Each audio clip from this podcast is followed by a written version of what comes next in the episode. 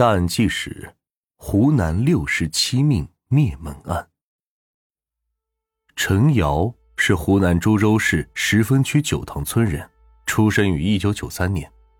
二十岁时，陈瑶开始步入社会，在长沙一家银行当文秘。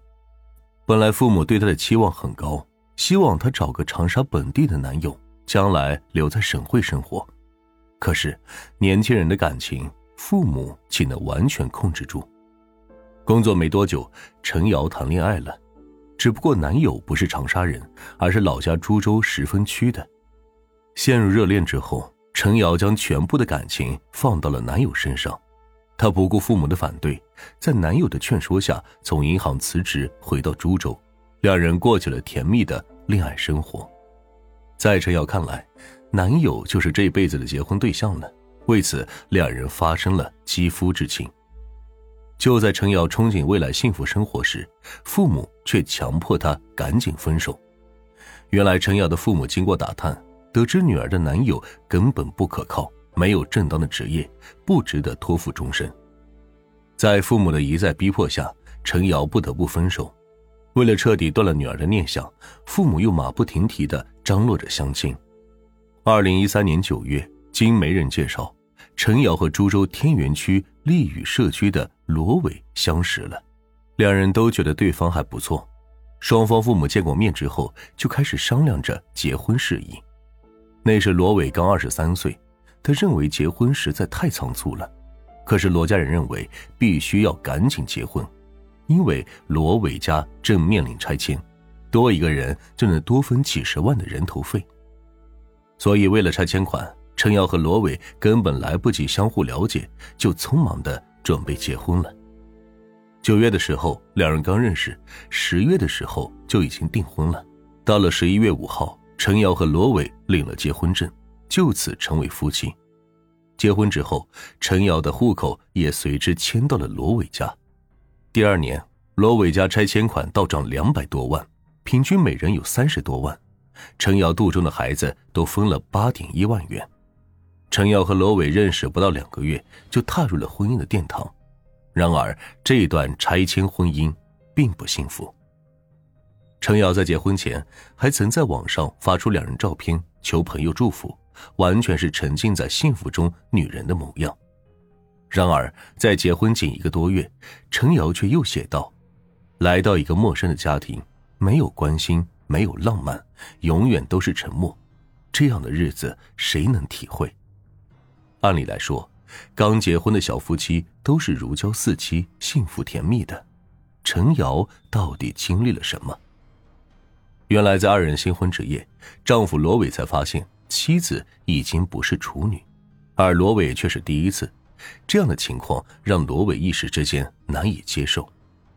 在罗伟看来，这样的耻辱根本没有办法和别人说，所以他将苦闷憋在心里。一人独自经历着心里的折磨，经此打击，罗伟就像是变了一个人。他平时性格随和，为人和善，却逐渐变得孤僻，喜欢独来独往。为了发泄心中的愤恨，罗伟在家中变得暴躁，开始频繁家暴，动辄对陈瑶一顿打骂。后来陈瑶怀孕后，罗伟有所收敛，但依然对妻子态度不好。为此，陈瑶一度回娘家居住。双方父母都知道这小两口感情不和，却不知道真实的原因，还一直想办法让二人和好。由于二人仓促结婚，一直没有举办婚礼。在长辈看来，没有举办婚礼就不算结婚，所以双方长辈特意错商婚礼的事情，想借此机会协调下罗伟和陈瑶的感情。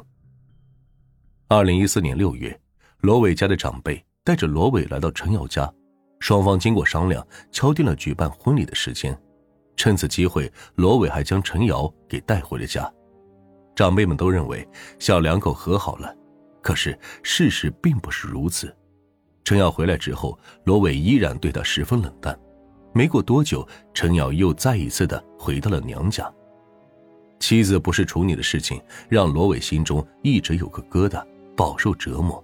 他甚至还曾尝试自杀来解脱，可惜没有成功，所以让他接受妻子和其好好过日子，罗伟根本做不到。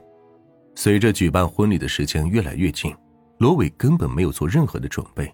为此，陈瑶的父亲还多次上门找罗伟，质问他为何不准备婚礼。双方为此不欢而散。眼见罗伟如此绝情，陈瑶也终于忍耐到了极限。他决定向法院提出离婚，并索赔产检费以及孩子将来出生后的营养费，还有拆迁人头费等，共计二十万元。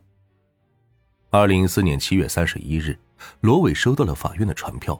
他认为妻子结婚前就没了第一次，离婚都是他的错，如今还却要二十万的赔偿，真是欺人太甚。内心压抑已久的罗伟终于丧失了理智。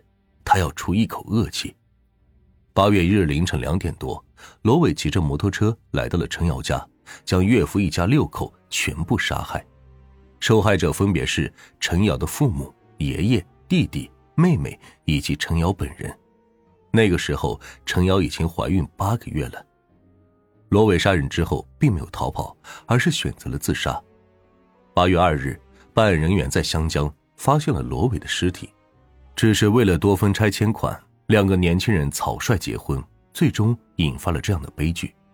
罗伟和陈瑶结婚之前并没有感情基础，更说不上互相了解，所以在面临妻子的情况时，罗伟根本没有心理准备，他感到困惑和愤怒。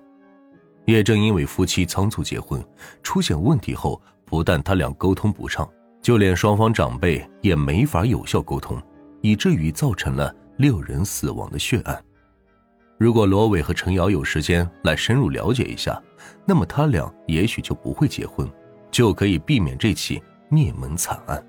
在面临婚姻大事时，双方应该多了解和认识，不要因为利益而闪婚，避免发生类似的悲剧。